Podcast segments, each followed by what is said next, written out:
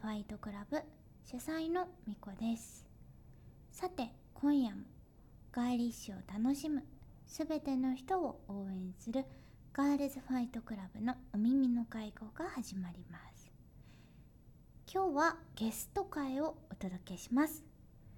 ゲスト会ではこの世にあるさまざまな可愛いを作ったり発信しているクリエイターの方を招いてインタビューしていきます。世の中のクリエイティブを見るときにもっと楽しく見られる目線が増えるような。そしてクリエイターを目指しているクラブメイトさんが一歩踏み出すきっかけになるようなそんな内容をお届けします。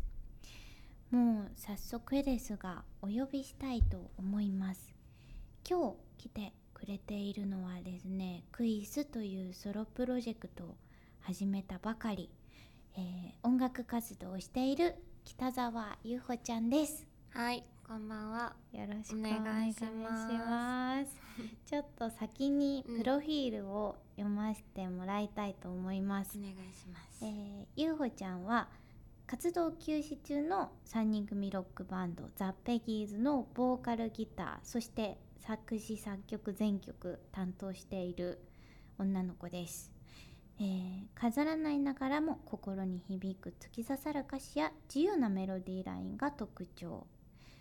でバンド以外にも映画だったり CM だったりアニメとか番組挿入歌とかいろんな楽曲も作ったりされているということで、2022年にはペッキーズの誕生10周年メジャーデビュー5周年を迎えて響や野音のワンマンを成功させてこれ見に行ったね、ね、楽しかった。で2023年今年の8月から始まったばっかりなんですよね、うん、ソロプロジェクトクイズを指導して、えー、12月26日にはダブダブで X で初のワンマンライブ開催とともに4ヶ月連続リリースをしている、うん、で今はファーストシングル「テディ」とセカンドシングル「キックスキックスキックス」がデジタル配信で出たばかりというような今すごい怒涛だねそうしたら。いや本当もうなんでもやっぱりこの走り出しっていうか、うん、最初はこんな大変だったなって感じそうだよね、うん、最初私も GFC がやっと1年なので、うんうん、最初の1年は本当になんかこうこれまで活動してきたはずなのに、うん、なんかこうプロジェクトが変わるだけでこんなに違うのかっていう。そう。なんか型を作るまでが本当大変だなね、迷ったりとかっていうちょっと今日はその辺もじっくり聞いていきたいんですけど、私との出会いからちょっと遡っていけたらなと思うのですが、うん、最初に会ったのいつとか覚えてたりする？えあのね、うん、私が高校2年生ぐらいの時に、うん、新宿のモーション？モーション。そう、うん、ライブハウスね、うん、新宿モーションの楽屋であった。えー、よく覚えてな。んかグレートハンティングナイトかなんかだった。普通に覚えてたの、うん、思い出してくれたの？いや覚えてる。今聞かれて。そうだったなと思って。それって私が出てた、対バンしてたってこと？いやえっとね私が出てて、うん、みこちゃんは多分見に来てたんじゃないかな。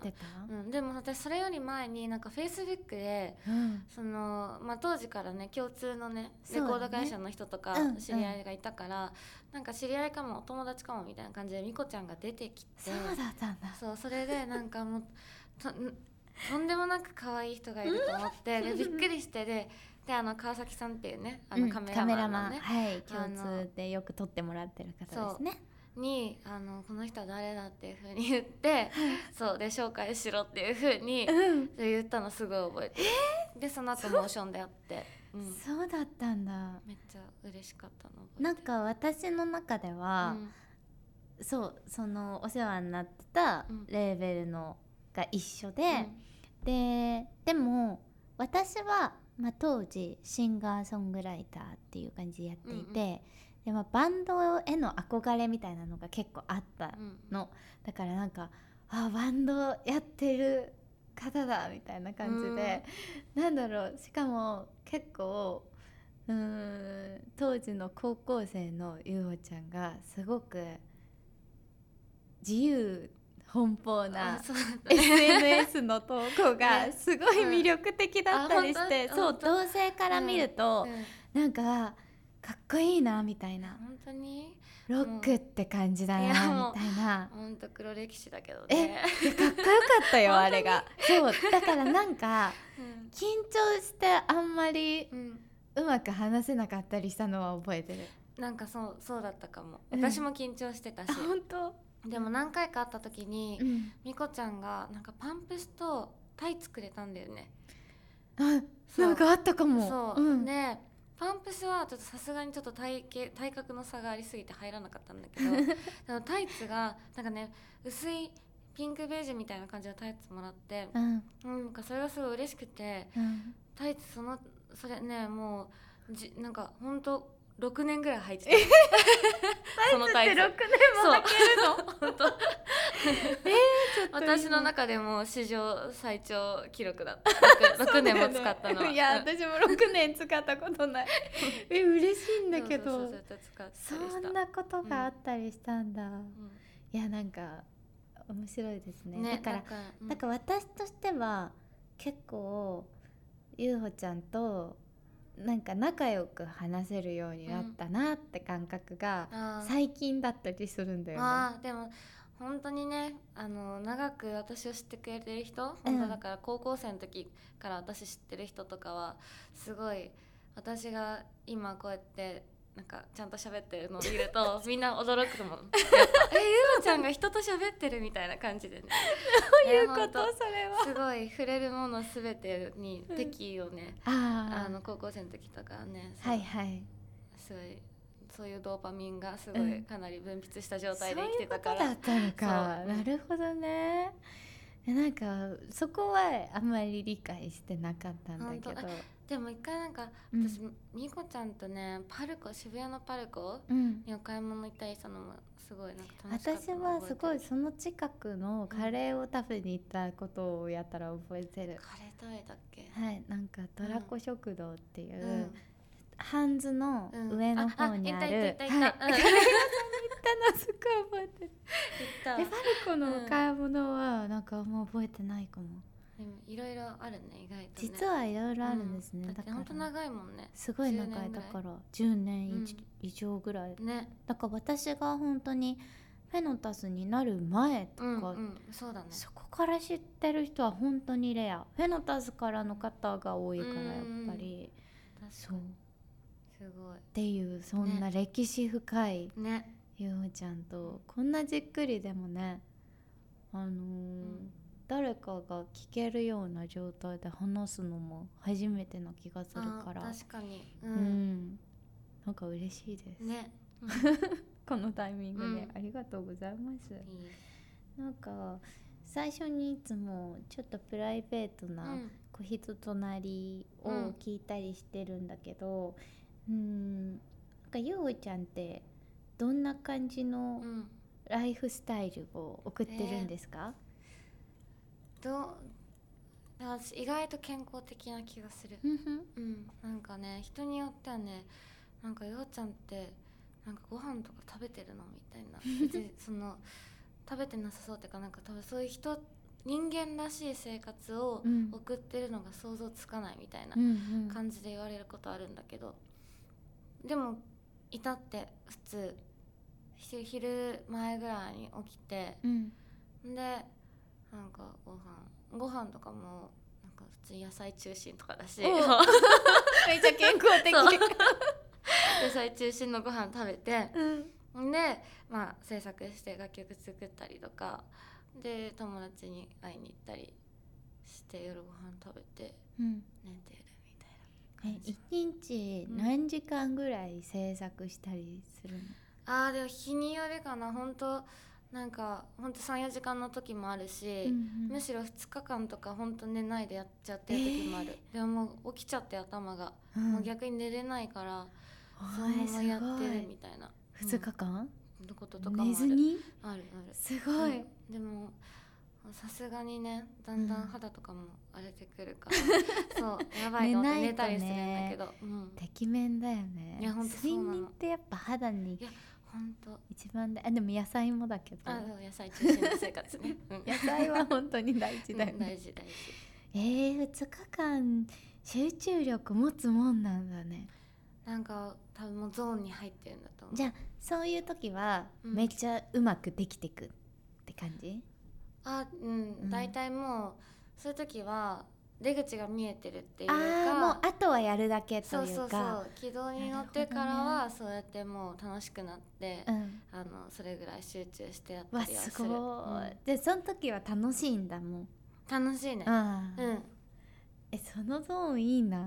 いやでも結構ねうん。あの、まあ、楽曲作ってる時とかすごい細かく書き出して、うん。で何回も書き出してデータで。うん。で、まあ、普通に部屋で聞けば聞いてチェックすればいいんだけどなんかやっぱ歩きながらうん。聞いたりとかだから日常にどれぐらい馴染むかみたいなのを、はいはあのそこを吟味したいから、うん。なんか毎回書き出して iPhone に入れて、うん。AirPods で聞きながら家の周り一周二周しながら聞いて、うん。いやもうちょっとこここうした方がいいなみたいなやりながら、あ制作したりする。確かに。家の中でこうまあヘッドホンとかスピーカーとかでもうなんか音だけと対峙して聞いてると見えないものとかありそうな気はそうなんする私も結構その撮り終わったあのミックスのチェックとかうん。なんか車とかでもうん。したりする、えうんそしたら本当スタジオだと気づかなかったこととかうん。気づいたりするじゃん。なんかでやばいっつってすぐ連絡して「すいませんここが」みたいな。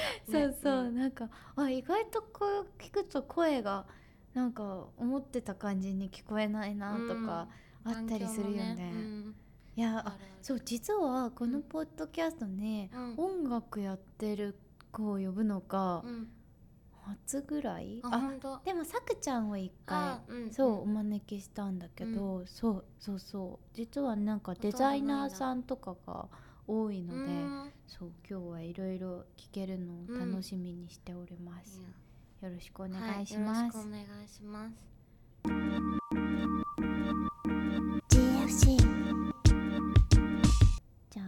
からはお仕事についていろいろお話を聞いていきたいなと思うのですがはい、ちょっともう最初の最初、うん。超原点からうん。聞いてみようかなと思うんですけど音楽作りたいなとかやりたいなとか歌いたいなとか一番最初に思ったのはいつなの？うん、一番最初に思った、まあ、きっかけになったのは中学校の時に入った軽音楽部うんがやっぱきっかけだったなとは思ってて、うん。でもその時はコピーバンドだったしまあ音楽楽しいなバンド楽しいなぐらいだったんだけど、うんやっぱ自分で作りたいでもっとなんかなんだろう大きくなりたいとか将来音楽やっていきたいって本当に明確に思ったのは高校1年生の時にそれこそ EMI のオーディションで、あの優勝してそうだったんだ。埼玉スーパーアリーナ出させてもらったことがあって。そうだったかも。そうそうそう、ん。EMI ロックス2012っていうね、はい。あのフェスでそうレコード会社が主催してるフェスで出させてもらってオープニングアクトで。うん。でまあそのスーパーアリーナの舞台から見る景色がうん。本当圧巻だったんだよね。う。ん。でなんとなくその瞬間になんかあ私は多分この後ずっと音楽やるんだろうなみたいな風に思ったのは覚えてる。えー、ちょっとうん。一個一個気になるんだけど、まずそもそも軽音入ろうって思ったのは、うん。なんでだったの？なんか消去法でうん。でっていうのも なんか人前に立つのは子供の時から好きでそうなんかスピーチしたりとかそういうのもすごく好きでだから舞台系がいいなみたいななんか発表する場がある部活がいいなっていうのでそれでそれで探してて。で当時すごい人気だったのがうちの学校でミュージカル部っていうのがあって、珍しいなそう、ん。であの吹奏楽とかはなくてえ？逆に。珍しい。でミュージカル部もなんかすごい華やかだしいいなと思ったんだけど、うん。でも人多いなと思って。で 天の弱だからなんか人気なの嫌だなみたいな。同じ。そう。わかる気持ち。あ人気な部活には入りたくないなみたいなので、はいはい。えーどうしようって思ってたらもう学校の校舎の一番端っこにもうなんか薄暗い部室があって、でそれが軽音楽部でもう誰も入らない。ニメの始まりみたいな。本当そうあなんかもう湿度が120%ぐらいの本当に。その物質だけ。本当に。カビ生えそう。そう本当カビカビだらけみたいな感じで。そう。であいいかもと思って、うん。落ち着くかもと思って選んだんだよね。だから最初からバンドやりたいっていうよりは、うんうん、まあ、舞台系でプラス人気がないみたいな 人が少なないかみたいな。なかその選択肢入ってこない。人気がないとこっていう。競争が生まれないところがいいなみたいな。えそこまではじゃあ音楽をすごく聴いてたわけとかではなかったの、うんなんかなんか好きなのはあった、いや好きではあったけど、うん。なんか特別こう音楽を楽しいとかうん。すごい自分に合ってるなみたいなうん。風に感じたことはなかった、うんむしろ本当好きなこととかなくって、へえ。そう全く趣味とかがなくって。であんまりこう学校とかも小学生の時からちょっとあんまりちゃんと行ってなかったりとかしたからだいぶ親はなんか「よほちゃんどうなるんだろう」みたいな感じでした。心配してたんだよね。うん。でだからそっから軽音楽部入ってバンドやってちょっとこう趣味ができてきたから親もすごい最初から応援してくれてた。なるほどね、じゃあ演奏してみて、うん。聞くよりも先に演奏の方がハマったっていう感じなのかな。あーでもそれはもしかしたら私も一緒かもしれない、うん。そうずっと聴いてて、うんうん。音楽ラバーみたいな人やっぱ多いじゃん、音楽そういうタイプじゃないから、うんなんかそうなんだね。ゆうふちゃんもそうだったんだ。なんかすごい小さい頃からこう親の影響でロックとかが好きだったのかなとか思ってたけど。うん、全然。でもなんかよくね嬉しかったりすると、うん。子供の時からなんか歌ってはいたらしい。あそう。じゃあじなんか素質はあったんだね。自作の歌を歌いながら飛び跳ねてたらしい。そう 子供ってやっぱ自由でいいね。そのゆうちゃん絶対可愛いんだけど。今もう全然覚えてないけどね、うん。そうだったらしい。ああ、うん。じゃあそこからあったんですね、うん。でオリジナル曲うをん。初めて作ったのは、高校1年生だね。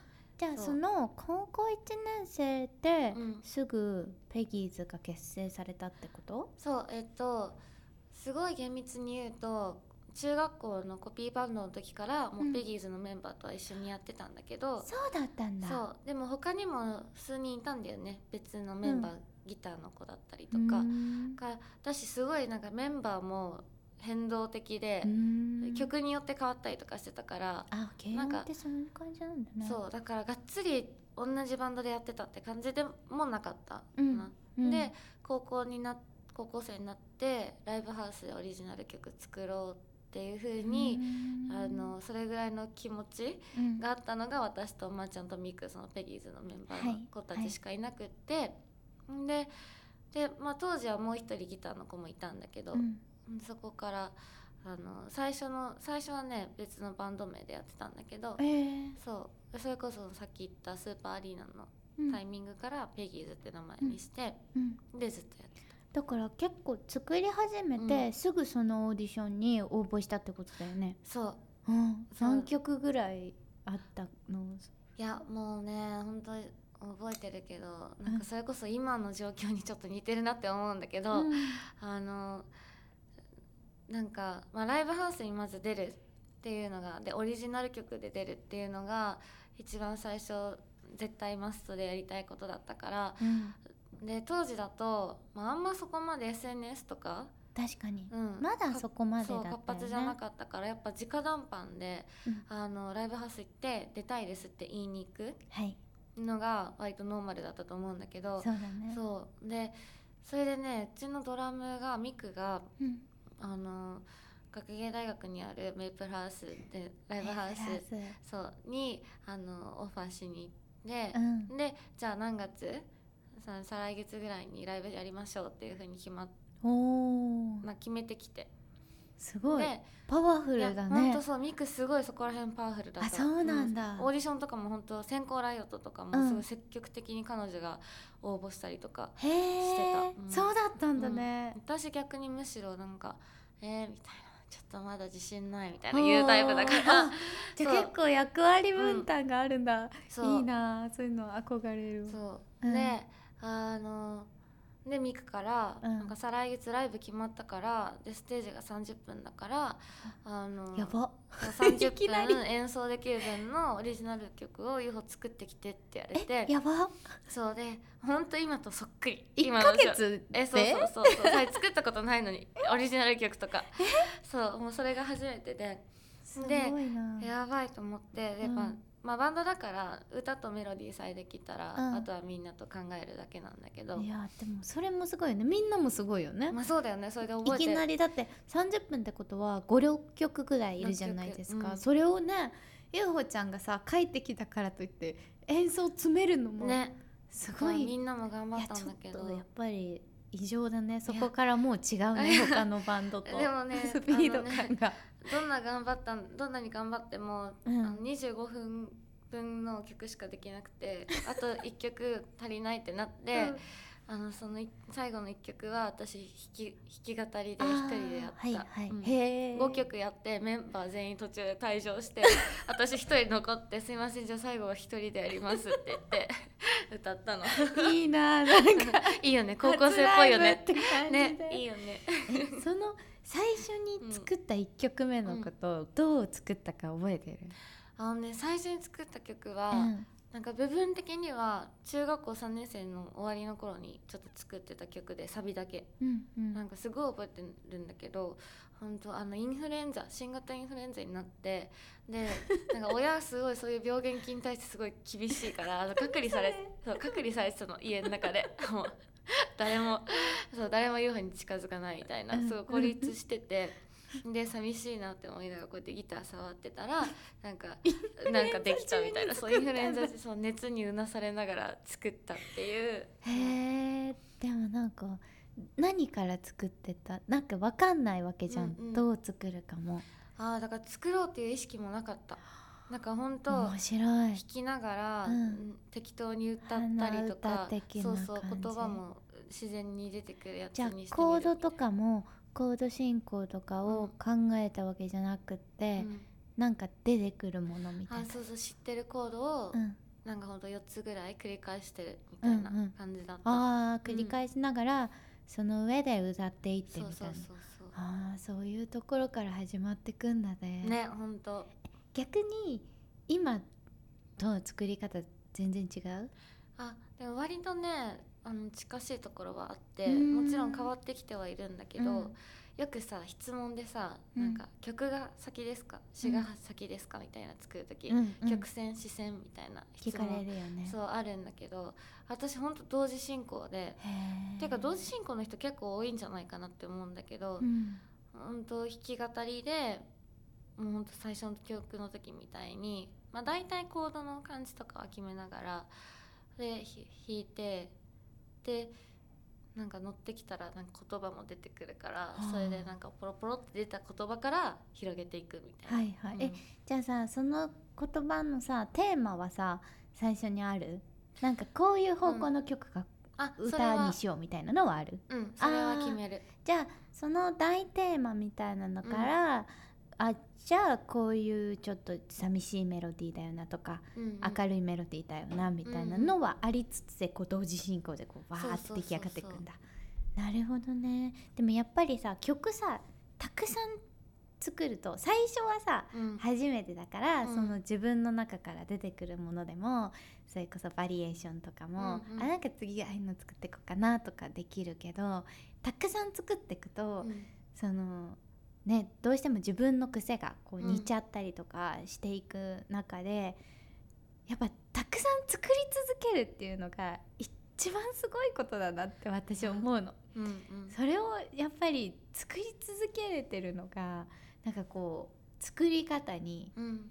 工夫というか、うん。ブラッシュアップがあったからなのかなっていうところがめちゃ気になる。そうだからいろんな作り方は確かに挑戦してるかもしれない、うん。で最近だと最近ちょっと増えてきたのがあの曲名うん。タイトル先に決めてあそうーそこからコードとかも広げていったりとかそのイメージからみたいな、うん。あじゃあゆうほちゃんの中にさこのコードはこういう風景とかじゃないけど、うん。こういう気持ちとかうんうん。あったりするってことだよねそれって。あうんあとはコード単体っていうよりは、うん。なんか流れかなその進あ行進行うん。のパターンみたいなのがこういうのはえ最近なんかお気に入りの進行とかありますか、えーめっちゃマニアックなえでもすすぐ最近はなんか、とりあえずセブンス入れとこうみたいな感じで 入れちゃうかも、そうなんだ、う。それはなんで？なんか響きが。あなんかやっぱちょっとあのフックになるっていうか流流れでいきなり普通のメジャーのコード進行だったコード使ってたのに途中でセブンスのコードが入るとちょっとドキッとするから、うん。単調にならないっていうか曲がうん。退屈にならなくていいかなみたいな、なるほどね。最近のじゃあブームですか、ブームでやってる。じゃあ昔はそんな使ってなかったんいだ、や昔ほんと何も考えてなかったから もう GDAG とかでもうずっとやってためっちゃシンプルな。そそこからでもだから曲作りはできるってことだよね、本当だしシンプルなコード進行でも名曲ってこの世にたくさんあるから、なるほどね、うん。全然そこはなんかどれだけ手が込んでるかとかはね名曲かどうかを左右するものではないからね、おーうん。それはきっとうん。聞いてるみんなにうん。作ってみようかなって、うん。今思えるポイントだったような気がする。そのじゃあ最初高一の時にうん。ペギーズ結成してまあオーディションでうん。合格して、そこからなんかどういうふうにもうしっかり仕事になっていったんですか？うんなんかそれこそ本当自然な流れだったなっていう感じがするんだけどまあその EMI ロックスっていうイベントに出させてもらったタイミングから、うん。まあ、レーベルの人と育成契約みたいな感じで、うんうん。あのお手伝いはしてもらってて、うん。ライブのことだったりレコーディングのこととか、はいはい。うん、そういうお手伝いはしてもらった時点で、まあ、若干こう業界に片足は突っ込んだ状態で高校生活は送ってて、うん。え月に何本ぐらいライブしてた、その頃。えーでも月でも12本じゃないかな。でも定期的にやってたまあでもの毎月やってた。ああすごい。それで言うと。それは力になる本当そにう本当ねそれで言うとねコロナになった時に初めて2ヶ月以上ライブが空いたって感じだった気がする。はあ人生で。そう。すごいね。なんかすごい不思議な感じだった。それでなんかそこからでも高校生あでも高校の時はあの学校が厳しくて芸能活動禁止だったからいわゆるその全国流通とか、はいはい。分かりやすいそのデビュー的なことはできなかったのね。だからあくまでライブハウスでの活動って感じだったんだけど。うんうん。で大学入ったタイミングでまあやっとインディーズでデビューができてうんうん。でその後今いる事務所の人と出会ってうん。ではい事務所入ってみたいな。それも大学生の時だったの？あそうえっ、とね年齢的にはそうだね。うん。私とベースのまーちゃんは本当5月ぐ一あの1年生の5月ぐらいにもう辞めちゃったからもう。なんだ。そうそうにリタイアしちゃったから、へえ、うん。そっかそっか。じゃあ、結構順調にライブを重ねてみたいな。そうだね。なんかまこあもちろんすごくなんかその当時は思ったよりもこう自分たちの進む歩幅がう、うん。あの狭いなみたいな、うん。思ったスピードでこう未来に描いた未来にたどり着けてない不甲斐なさとかもどかしさは感じてたけどその時はね、でそういう日記とか家実家とかに戻るとあるの。残ってんの、そうなんだ。そうそう。ですごいうわエモいなみたいな思うんだけど、うん。でも今振り返るとやっぱすごくなんか周りの人たちに恵まれてたなって思う。なんか割とこう、スムーズに、うんうん。うん進んでいった感じはする。じゃあなんか大きくうもん。やめようかなみたいなくじきそうみたいになあったタイミングはなかった？あでもやめようかなはもうほんとしょっちゅう思ってる。え？しょっちゅう？うんしょっちゅう思ってる。そうなの？もうほんと2週間に1遍ぐらい思ってる。何がある時にそう思うの？でやっぱもう制作中は本当にできる気がしないっていつも思うの。そうなんだ。曲をもう作れないって毎回思って。毎回思うんだ。そう。で作ってるうちにやっぱできない思ったのがあの思った通りにできなかったりとか、うん何もほんと一日中部屋にこもってんで考えてても一言も思い浮かばなかったりとかするからもうそうすると結構へこむね。それでもうあもう才能ないんだみたいな感じの気持ちになっちゃって、うん。もうだからそれこそ音楽を楽しむみたいな気持ちがあのその感情のストックがなくなっちゃうと、はいはい。あもうダメだみたいな。やめるんだ。やめるべき私は音楽をやめるべきなんだみたいな感じになっちゃう。日記に書いちゃう。そう書いちゃう。ね あ最近、うんあのネットフリックスうんうん。のライトハウスを見たんですよ、あー見ましたか、うんうん。見てない。あの星野源さんと。すごいみんなからオードリーの若林さん、うん。あの若林さんもそれを言ってました。なんかおうん二人の一言日記みたいなやつをうんうん読み合って雑談していくみたいな形式だったんですけど、うん。うなんその中で若林さんが、今日もネタが書けない。うん。うんネタが書けなくなり始めて何日目？みたあいな。なんかそんな感じの日記が バット入ってる。そうそうそうそう。だからあああいう方でもみんなそうなんだなーって、なんか元気をもらいましたねそれを見てね。結構だからすごく波がある、すうんうん。でもまあハイリスクハイリターンっていうのかな。やっぱすごい すごい辛いけど、はい。やっぱライブした時とか、うん。音源完成した時とかの喜びって本当に何にも変えられないから、うん。やっぱその一瞬の1年のうちのほんの数日の幸せのためにこの辛い辛いの。のをなんかややめやめたいやめたいやめたいって思いながらやってる。そういう時の対処法はあるの、あそういう時？うん、いやもうないね。ないんだ。自分を信じるしかないね。できる。わかる。うん。そうなんだよね、うん。私も最近気づいたことがあるんだけど、無謀にでもできると思ううん。ことが対処法。大事。めっちゃなんか根性論みたいになっちゃってるけど。あと最近はなんか最近あったまあこの数年はなんかそういう気持ちになった時に一人で抱え込みすぎないようにはしてる、うん。誰かに話すとかってこと？そうそうそうそれ大事かも確かに。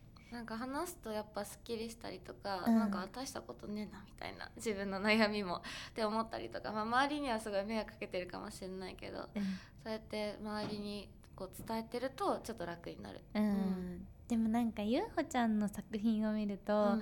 なんかそういう葛藤があるからこそいいのが生まれてるから、うん。なんかその悩みもプラスに結局はこう作品にプラスになってそうだなってねそうだなんか見ねてると思うけどなんかねこうちょっと傷つきやすかったりとかするのもある意味うん。アイデンティティかなっていうふうには感じてる、多分それがなかったら、みんなが共感できる詩とかをうん、書けてないんだろうなと思うと、まあ、本人は悩んで辛いかもしれないけど、いいことって言ったら変だけど、そういう側面もある、うんね絶対そうだよね。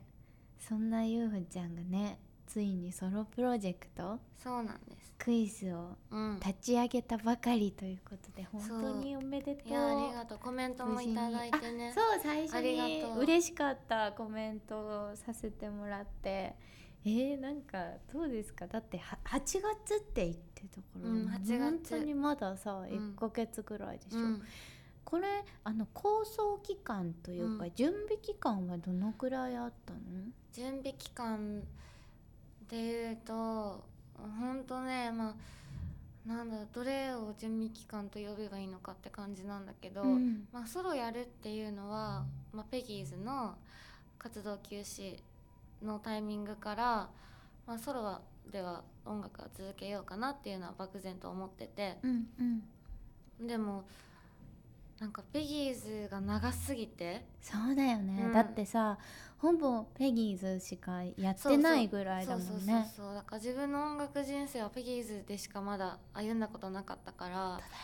そうなんかいきなり一人になって何をやればいいんだろうっていうのが本当わかんなくって、うん。でなんかそういう相談を例えば周りの人にしたりするとうん「いや好きなことやればいいんだよ」って言われるんだけど、うん。とかやりたいことやればいいんだよって言われるんだけど、うん。自分が何をやりたいのかが本当に全然わからなくって。う、ん。でいややりたいことやりたいんだけどそのそれがわからないみたいなうん。感じで結構もうずーっと曲ができなくって。そうだったもう全くなんかまあ楽曲提供のお仕事とかは楽しくやらせてもらってたんだけど、うんうん。自分の楽曲ってなるとね。そう本当できなくってでなんか若干やっぱもう心折れてきてもう無理かもみたいな。そうやめようかなってなっちゃう。ものよりももっと深い感じでなんか ああ結構これ、ね、あのバイトとか探そうかなみたいな。バイトするかみたいな音楽やめてみたいな。子供好きだしなんか児童館とかでバイトしようかなとか 結構リアルに考えてる。食事まで考えてる。調べたりとかしてたんだけど。うん調べちゃってる。そうそう調べるのですごいありがたいことにやっぱそのコンスタントに楽曲提供の仕事があったりとか、うん。でそれだけじゃなくて今年あのカナブーンはいはい。そうあそう。フィーチャリングでねそうそうね。自分が表に立って歌う機会があの今年の春結構あって、うん。でフェスとかも出させてもらって一緒に、うんでそれなんか人前で歌ってたらなんかやっぱあやっぱやりたいな続けたいなみたいな、うん。そう一時期あもう楽曲提供とか裏方でいいやみたいな。うん。自分が表に立つのはまあそんなにもういちょっと疲れちゃったかなみたいなうん気持ちになってた時期あったんだけど、でもそのフィーチャリングとか参加させてもらってるうちにあやっぱ自分が表に立ってたあの歌いたいし、うん。楽曲作りたいなみたいな。自分が作った曲を自分で歌いたいなみたいな気持ちがどんどん湧いてきてで本当カナブーンとのあのライブうん。日比谷野音で出させてもらったんだけど、うん。その日終わライブ終わって家帰ってテディが作ったもうそのまま。湧いてきたんだね。ね、そうそうそうそう。やっぱやりたいっていう気持ちからじゃあ生まれた感じだったんだ、うんうんうん。じゃあこうなんかプロジェクト名とかも、うん。その後に決まってった感じだったの？ねプロジェクト名はね先に決めてた。へえそうなんだ、うん。やっぱペギーズの活動の中ですごいやっぱ自分自身を愛することとか、うん。自分自身をケアしてあげることの大切さみたいなのはすごいなんか実感として心から思うようになってて、うん。うん。でペギーズの楽曲も後半はそういうメッセージを込めた曲が結構あったんだけど、はいはい。なんかそうね。そうそうそういう気持ちとか願いをプロジェクト名に込めたいなっていうのは思ってて。うんうん。で名前だけ先に決めたね、このうん、クイーンズ・イズなんて読むんだっけ？スークイーンズ・イン・イン。セーター。セーターズ。セーターズ。っていうのはこの網。そうそうそうセーター網網のセーター。ですか？そうそうえこれはどういうここ気持ちからこの言葉が生まれてきた、なんか、まあ、セーターってすごいああのねこの時はあこの名前の中でいうセーターっていわゆる編んでるものだけに限らなくって、うん。あの一応調べると前焼きじゃない服はいはい。はなんかセーター大きく見てセーターっていう風なカテゴライズされるそう英語だとなんかそういう説があるんだけどでもあくまでこうカジュアルな服装、うん。ででもクイーンっていう言葉をそこのクイーンっていう、まあ、華やかな、うん。あの華やかさを連想させる言葉とセーターっていうカジュアルな言葉をあの並べることでなんか我々はこう着飾らなくてもこうドレスアップしなくても普段着のままでありのままでもうすでに主人公であってうん。女王なんだっていう、はいはい。そう。でクイーンズってそこ複数複数形にしたのもクイーンだとなんか私がクイーンみたいな、はいはい。そう北沢優穂がクイーンであの音楽やっていくのみたいな風に聞こえちゃうなと思って、うん。でそういうそれは本当に伝えたいことのむしろ対極にいるぐらいのはいはい。ことで、みんながみんながそう。で私もだしみんなも一人一人クイーンっていうので複数形にすることで全員クイうーンみたいな。ん。それはそんなに迷わずこの言葉がうん。うんなんか出てきた感じだったの？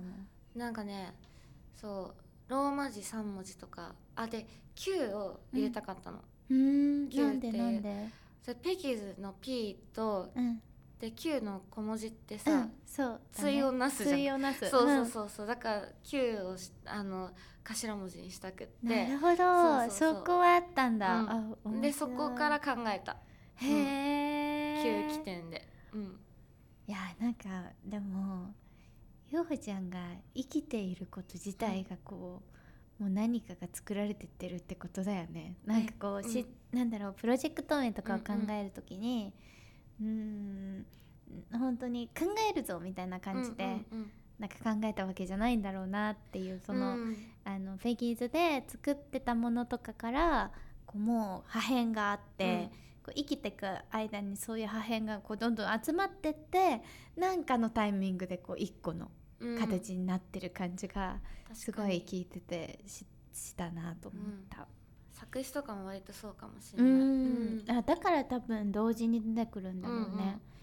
そうなんだな。あのソロアーシャもめっちゃ好きだった。可愛かった。でもなんかそうフェギーズとはまうん。たちょっと雰囲気が少しだけ違うなはって感じたんだけど、うん。なんかそう意識があった？意識あった。やっぱあのあ新しいことしようとしてるっていうのをちゃんとなんか伝えなきゃいけないなって思ったから、うん。最初アーシャでなんか衣装とかもうん。ペギーズだったら絶対着なかったよううなやつ。ん。なんかどの辺がうん。こういうこういう要素がうん。新しいっていうのってあったりするの？うん。フェギーズだとい例えばこの色は使わなかったけど使ってみたとかなのか素材とかなのか。でやっぱよくねそのペギーズの時に例えばまあスタイリストさんのスタイリストさんにこう注文する時うん。あのまあカジュアル衣装っぽすぎないみたいな。うんうん。あくまでなんかおしゃれな私服みたとい。な範囲で。そうそうそう。っていう風にオーダーすることが結構あって。で私はまあペギーズだったらそれが正解だと思ってたからその時はもう全然そ,、そういうファッションを楽しんでたんだけどやっぱ一人でやるってなったらもうちょっとなんか結構カチッと決めたうん。衣装っぽい衣装着たいなみたいな。それはあとヘアメイクとかも。なんか今まであんまりこういう結ぶのがうん。あんまりよろしくないとされてて。そう。でなんかこう、うん。私服では結構結んでるヘアアレンジいろいろしてるイメージがそうなの。あったけど確かに作品の中ではうん。下ろしてたね。そう。言われてみれば。なんかやっぱ、まあ、動きが出るから。あでこーうライブ中とかこうガンガン頭振った時とかまあ映えるからみたいな感じで、うんうん。もう実際あの MV の撮影の時にあ最初ポニーテールしたいってヘアメイクの人に頼んでポニーテールして撮影してたら途中から「えなんか下ろしてほしい」みたいなうんうん。言われて、へえ下ろしになったりとかしたこともあったし。そうなんだ、うん、なんかヘアメイクとかも今までできなかったこと。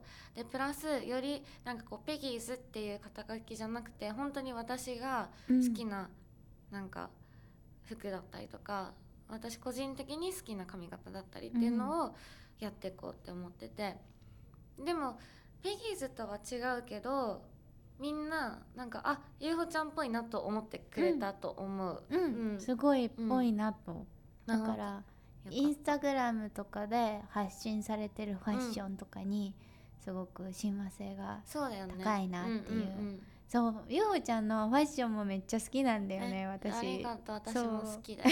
私。も好き。そう。えいつもなんか何でそのファッションとかは、あのお店とかを知ったりしてるの、あお店か、うん。でもうんやっぱインスタとかなのかな？インスタとか、あとはすごい周りにおしゃれな友達うんいるから聞いたりとうかん。しながら、でいわゆるその雑誌とかも昔からあんま読んだことないんだよね。そうなんだ、うん。じゃあ小さい頃からファッション好きだったわけではなかった？いやでもファッション好きだった。うん雑誌とかは読まないけど、みたいな。なんかそれよりはもう一日かけてもういろんなお店行くみたいな。なんかそういうことは未だにするしいつもそういう風にに服選んでた。へえ、うん。なんかでもこのテイスト今のゆうほちゃんのテイストになっていくまでには、うん。なんかどういうのをたどったの。えーでもいわゆるなんかこのコンサバっぽい、うん。コンサバティブな服装とかは多分通ってない、そうだようんね、通ってなくて そうなんか多分このあの派生みたいな感じで、あでも高校生の時すごい大好きだったのがなんかプードゥードゥっていうブランド。懐かしい。結構なんかほっこり系じゃないですか？でもゆうほちゃん昔の方がここボブカマッシュカットみたいなのしてそうそうそうててイメージはある。すごい可愛い感じのでトゥそうトゥトゥトゥやばい。トゥ来てた。そうなんだ。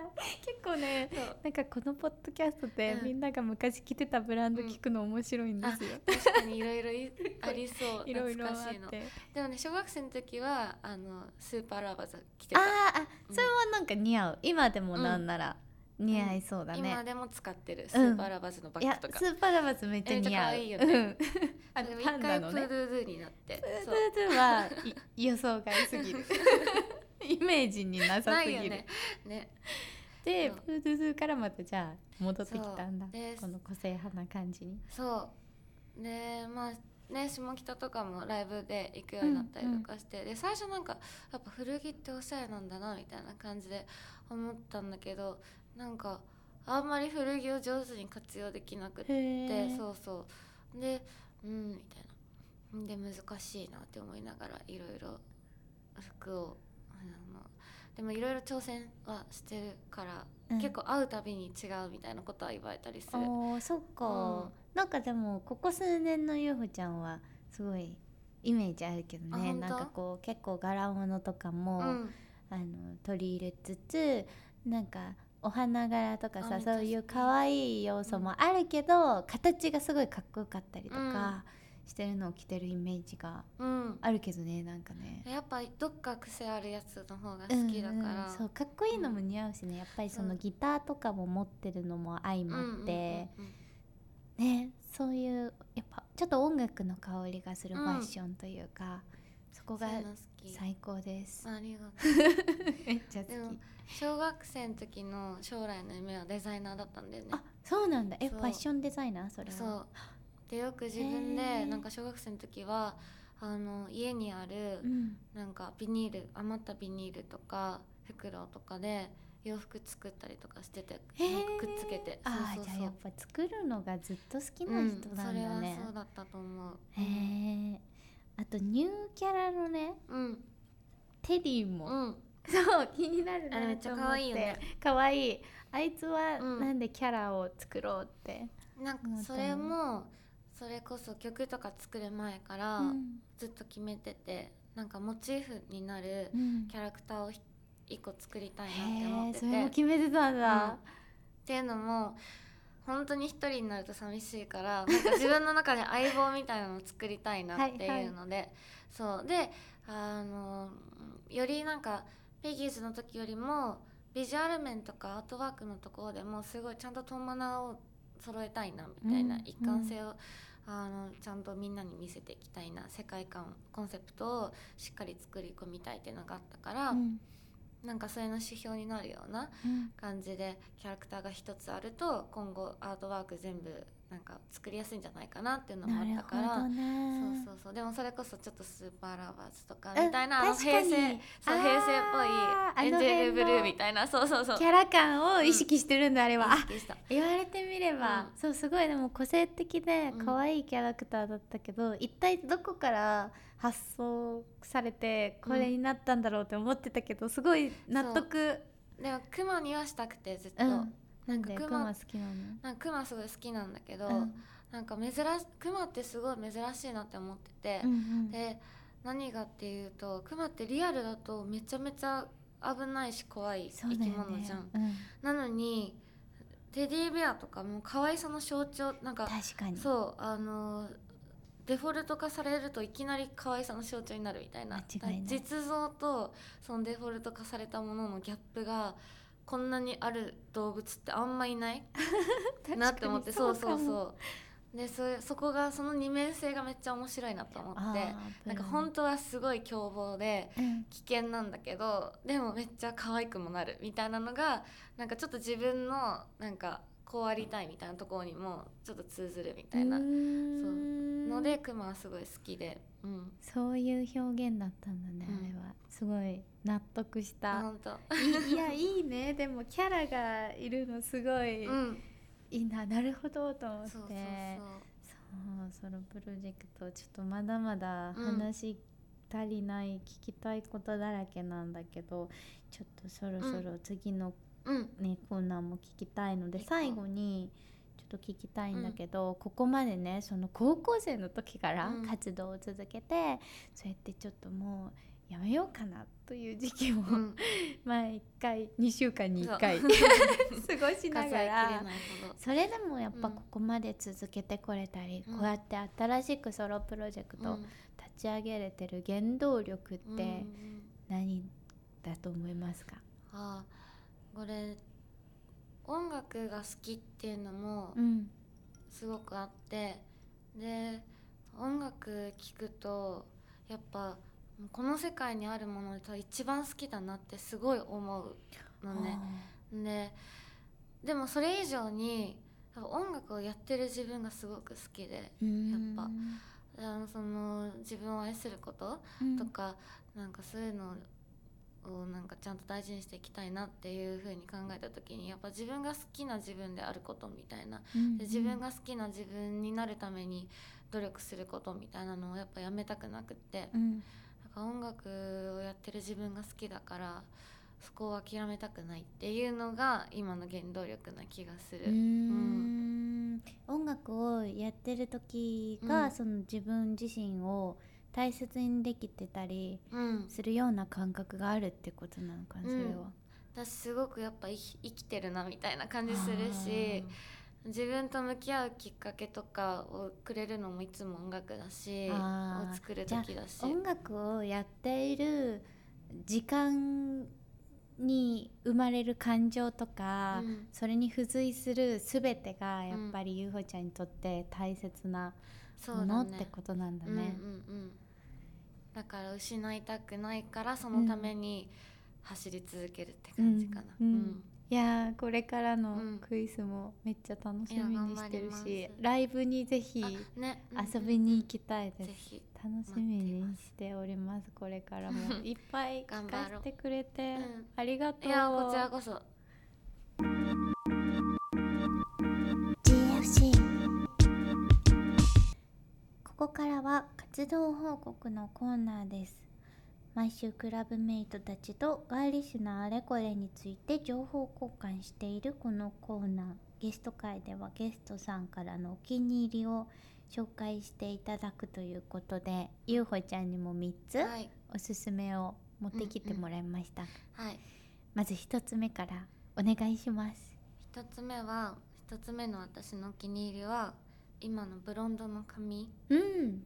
うん。が本当に今すごい自分とマッチしてる感じがして、うんで今まで結構あの派手髪いわゆる派手髪とされる赤とかイメージ強い。赤ピンク青オレンジ緑とかも。う全部やってる。ほんとんどやってきたんだけど でいつもなんか髪色変えたい髪色変えたいみたいなうん。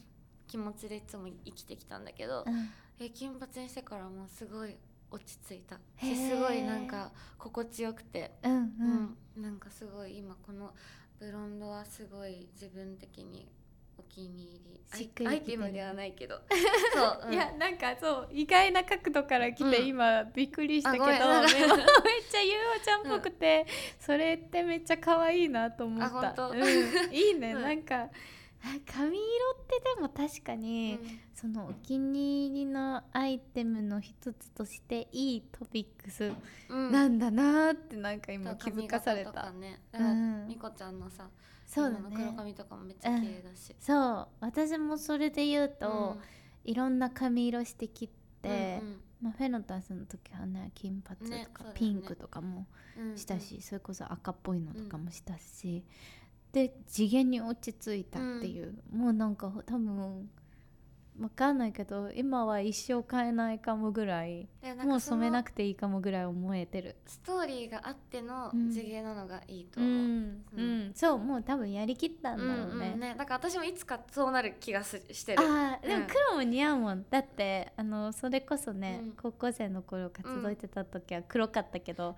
あれも好きだった。もうちょっとしたらもうちょっと大人になっていったら自分のタイミングで黒にはしたいなって思う。なんかもうそれこそモードな感じでうん、黒をもうちょっとかっこよく見せれるうん、自分になったなって。そうそうそうそう。いいね。でもそのブロンドの白というか、うん。金からもう逆に真っ黒みたいなのももうゼロか100かみたいな。さそう。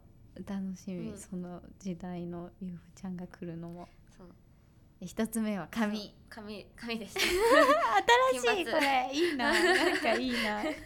じゃあ二つ目お願いします。で2つ目はこれセレクトショップなんだけど、うん。あのフォーゲットミーノッツっていうあ代官山にある、ーはい。ああれ代官山にあるんだ、うん。あのお店はもちろんうん知っているんだけど、行ったことはないうんうん。から、そう気になってる。すごい素敵なお店で、うん。コンセプトもすごい素敵で、うーん。やっぱ自立した女性のためになんか送るコンセプトセレクトショップみたいな感じで、すごくその大人な女性でもありエレガンスでありなんかスポーティーでで自立しててみたいなお店の掲げてるコンセプトもすごく好きでうん。で置いてあるブランドとかもいつも可愛くてう、んうん。でそれこそ最近だとそのお店で新しいブランドとか知ったりする。うん。うーん。でもなんかあの大人っぽい印象もあるけど可愛らしいアイテムもあるよね個性的で。のそうなのあの水筒を使ってますねあ私ねそこのお店の。ね。はい、うんうんうんうん。あのお店で直接じゃなくゲットして、うん。はい。あれめっちゃお気に入ねり私も使ってる。ねえ、うん。めっちゃ使いやすくない、あれ。あの持ち手がついてるのが意外とよくて。あなんかこれ使えるんだと思って。わかる。あい。みこちゃんも使ってるって思ったもん。あそこはあれだよね。インスタアカウントがあるよね、ある。フォーゲットミーノッツ FORGETMENOTS かな？ああれですね。フォーゲットミーノッツとあとうん。代官山のお店のうん。アカウントと2つうん。あるね、ぜひ。私は割と代官山のうん店舗の、うん、アカウントをよく見てます。可愛いお洋服がたくさん載っております。ぜひ皆さんもチェックしてみてください、じゃあ最後3つ目をお願いします。最後もちょっと角度が角度あれなんだけど多分 あの今まで皆さんが答えてきたやつと全然テイストが違うんですけど本当に一番、お願い一番のお気に入りなんでちょっと紹介しますね。はい。あのちいかわが本当に好きで あでもあの以前、ん。ワンピースのキャラクター紹介してきた子がいましたよ。なんかプリンっていう、えーなんか可愛いキャラがいますちいかわですか？前ちいかわは本当に、はい。今本当こう世界はちいかわを中心に回ってるんじゃないかっていうふうにやっぱ見思ってる見なきゃかな、うん。あれ完全に大人向けのなんか聞いた。うん。そう結構ブラックなそうだからいわゆる癒しみたいな感じではない、らしいね。そう。ちょっと絵柄からは想像がつかなかったから。でもちいかわもクマなクマっぽいよねやっぱ。猫じゃないの？あれ。え猫もいるけどちいかわと呼ばれてるのはクマだと思う、そうなんだ。でもクマって明言はされてないけどあ。耳の形がクマっぽい、クマと思わしきうん、そうものには全部あのすごく好きだなって思う何ですか？推しポイントはどこですか？一番の。え推しポイントか。なんかいわゆる明らかにおかしいことをしてるわけじゃない。うん。明らかになんか木をてらった表現とかをこちら側に見せてきてるわけじゃなくてうん。すごい可愛いほんわかしてるなんていうんだろうすてかそのね狂気をうん。めっちゃその可愛さでラッピングしてこっちにこう投げつけてきてる感じ。じでなんかアニメも今やってるんだけど1分半なのね前は、うんその短さも本当に変だなって感じなんだけど、うん。でなんか毎回終わるタイミングアニメが終わるタイミングがなんか今まで私が人生で培ってきたなんか終わりという概念を覆してくるタイミングでもうめっちゃ話の途中で「プップーおしまい」みたいな感じで終わったりする。そうなん終わるだんだみたいな。うん。そうだからすごいずーっと若干の違和感があるみたいな。あー面白い。で私なんかちょっと違和感あるものすごい好きで。うんうん。なんかそれがやっぱフックになったりとか。ああそれってなんでなんだろうな。気になっちゃうのかな、でもなんかそれそういうのがすごい好きだからなうん。んかちいかわはずーっと違和感をここっちに植え付けてくるって感じがするから。そういう感じなんだ。そうそうそうすごい好き。でももう直近でうん。2人ぐらいからうん。ちいかわをものすごい勢いでおすすめされているので、うん。うん1人はもうめっちゃ大人うんうん。で、えっと、その人にもあれは大人が見るべきうん。アニメで、あんな可愛いとかそういうの置いといて面白いから見てくれって言われて、もう一人は小学生の女の子に「あちいかわ絶対見て」ってうん。最近おすすめされました。で私確かにこの間なんか公園で遊んでたら、うん。あの5歳の女の子から声かけられて、なんかちいかわやばいねそのシチュエーションも。iPhone にちいかわぶら下げてたらちいかわだみたいな言われて、でその時靴下もちいかわでなんかちいかわ好きなのみたいな。であの見て見て靴下もちいかわなのって言って脱いだらその子も5歳の女の子も「え私も靴下ちいかわ」やばみたいなお揃いだった。5歳児と。待って可愛すぎるエピソード。その「子え一緒じゃん」とか言ってやばい。えー、いいなちょっと仲間に入りたいので私もぜひ見てみてちいかわを見ます。見てみてな何人で見れるんだろうね。アマプラで見れるアマプラで見れるんだ。あ入ってる気がする。うん、はい。うん、見始めたら止まんないからあ見させてじゃあうんいただきます。うん今夜見ます、ね。ぜひはい見たら LINE しますね。じゃあおすすめ。いや新しい角度だったな。ブロンドとフォーゲッツちょっとフォーゲッツミーノットがなんかめっちゃ浮いてるけど。でねも今日もねちゃんとホベットミノッツとナイキのコラボのあスニーカーそう可愛かっった可愛いなと思ってたスニーカーとちいかわということで。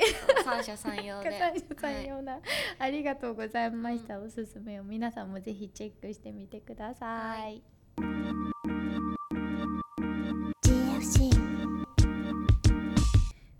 という間にお別れの時間になりました、はいあっという間すぎたね。なんかこんなにでもじっくりなんかね聞いたのが初めてだったから、うん。面白かった。楽しかっためっちゃ。よかった。私ばっかすごい喋っちゃった。いやいやそそういいう番組なので。どうでしたか？この。うん。私がねなんか MC じゃないけど、して話すの初じゃないですか、うん、めっちゃ。でもすごいなんかその最初の頃の話とかうん。うんみこちゃんにお話できたのもすごい良かった。やさらに私のことをみこちゃんに知ってもらった。うん のもあるしあと初対面うをん。覚えてたのも衝撃だった、覚えても絵で覚えてるえ記憶力良くない？いやでもすごいセンセーショナルだったんだと思う。あの時のみこちゃんそうとの出会いが。そう。そういうことだと思う。そういうことなのかな、私すぐ何でもすぐ忘れちゃうからいねつでも聞いて。うん。ありがとう。二人のことだったら私がストックしてるから。ストックしてる。ういうのありがたいんだよね、うんだから私が覚えてない私のことを覚えてくれてる人がいるから、面白いなと思ってなんか高校時代のうん。友達とかさ、うん。うん私の発言とか私より覚えてるの、うーん。なんか「えそんなこと言ったっけ?」みたいなことをえ言ってたよとか言われるとすごいって思う。すごい。でもなんか世界各地にみこちゃんの記憶がばらまかれてるんだね。ね。集めたいね。ね。なんかピースを集める旅に出たいなって感じだけど、そう。えクイズとしてさうん。活動し始めてからラジオとかも結構出てる、いやえっとねあのまあちらほら出させてもらってはいるんだけど、あのそこまでまだ活発にはラジオとかは出てない、うんうんうん。あじゃあこんなに長く聞かせてもらったのあそうだね。初それはうん初めてかもいや、うん。貴重な音源になったそれは。いやありがとう。嬉しい。そ。ううん。立ち上げのことももっとじっくり聞きたいぐらいだったからちょっとぜひまたあの活動が進んだ頃にそうだね。はい振り返りとかも聞かせてほしいのでまたぜひ遊びに来てください、うん。最後になんか告知とかありますか？あそう冒頭のねうん、時に言ってくれ12てたんだ月けど、26日の WWX そう。はい。あと10月の8日に幕張メッセでやる「サムライソニック」っていうイベントに出るうんんだけど、まあ、それが、えー、と完全な初ライブになるから、まあ、ぜひちょっと、うん、目撃してほしいなっていうのとはい。今ちょうどその4ヶ月連続リリース中で、うん。残ってるのが10月のリリース曲と11月のリリース配信があるから。うんで YouTube にデモを上げてたりとか、うん。うん、まあ、SNS も全部やってるからうん。ぜひチェックしてもらったら。MV もねもう2本出てあますしね。そうそうそうそうそう。ぜひみんな見てください。いろいろ調べてみてもらえたら。えー、初ライブ幕張メッセね。やば。ねすごいよね。い。やでも本当そそこでちゃんとバチッとね決めてワンマンにも今はそれに向向けて。うん。あじゃあバンドメンバーをサポートをつける感じですか？そう。それも初？うん初めて えどう？今もリハとか入ってるの？一回だけ入った。えどう？どう？えもう本当なんかどうやって場を回せばいいのか分かんなくてもうずっともう多方面に過剰に気を使ってしまった。あの絶対全然みんなはすごい優しくて、全然そんな私があの気を使う必要もないぐらい、うん。みんな穏やかにあのスタジオ入ってくれてたんだけど私がもう緊張しいやちゃって緊張しちゃうよね。そうそうそうね。いや私毎回緊張してたもん。だからシーズサマーの時はサポートメンバーだったから。えなんかどうやったらなんかもっとよくできるんだろうみたいな、すごい毎回考えてなんたかみんなに均等に話しかけないとみたいな。考えたりしてた。へえいやー楽しみだな。それもちょっと盛りだくさん。頑張ってね、うん、そう頑張る今年いっぱいは本当駆け抜けるって感じで、野菜いっぱい食べて、うん体体調崩さないように。そうだね。それだけは体が資本だからね。本当だよね、うん。もう最後おばあちゃんみたいになっちゃった、うん。あのぜひ皆さん今日のゲスト回への感想なんかもメールを送ってもらえたらと思います。えー、ポッドキャストアットマークガールズファイトクラブ .jp または概要欄のメッセージフォームに、えーお悩み相談だったり活動報告だったりいろいろ送っていただければと思います。それではクラブメイトの皆さんとはこれからもガーリッシュなものに元気づけられてラブリーに日々を生きていけたらと思っております。今日のガールズファイトクラブお耳の会話はここまで。今日はゲストにゆうほちゃんがはい来てくれました。ありがとうございました。ありがとうございました。皆様が良い週末を過ごせることをお祈りしております。それではおやすみなさい。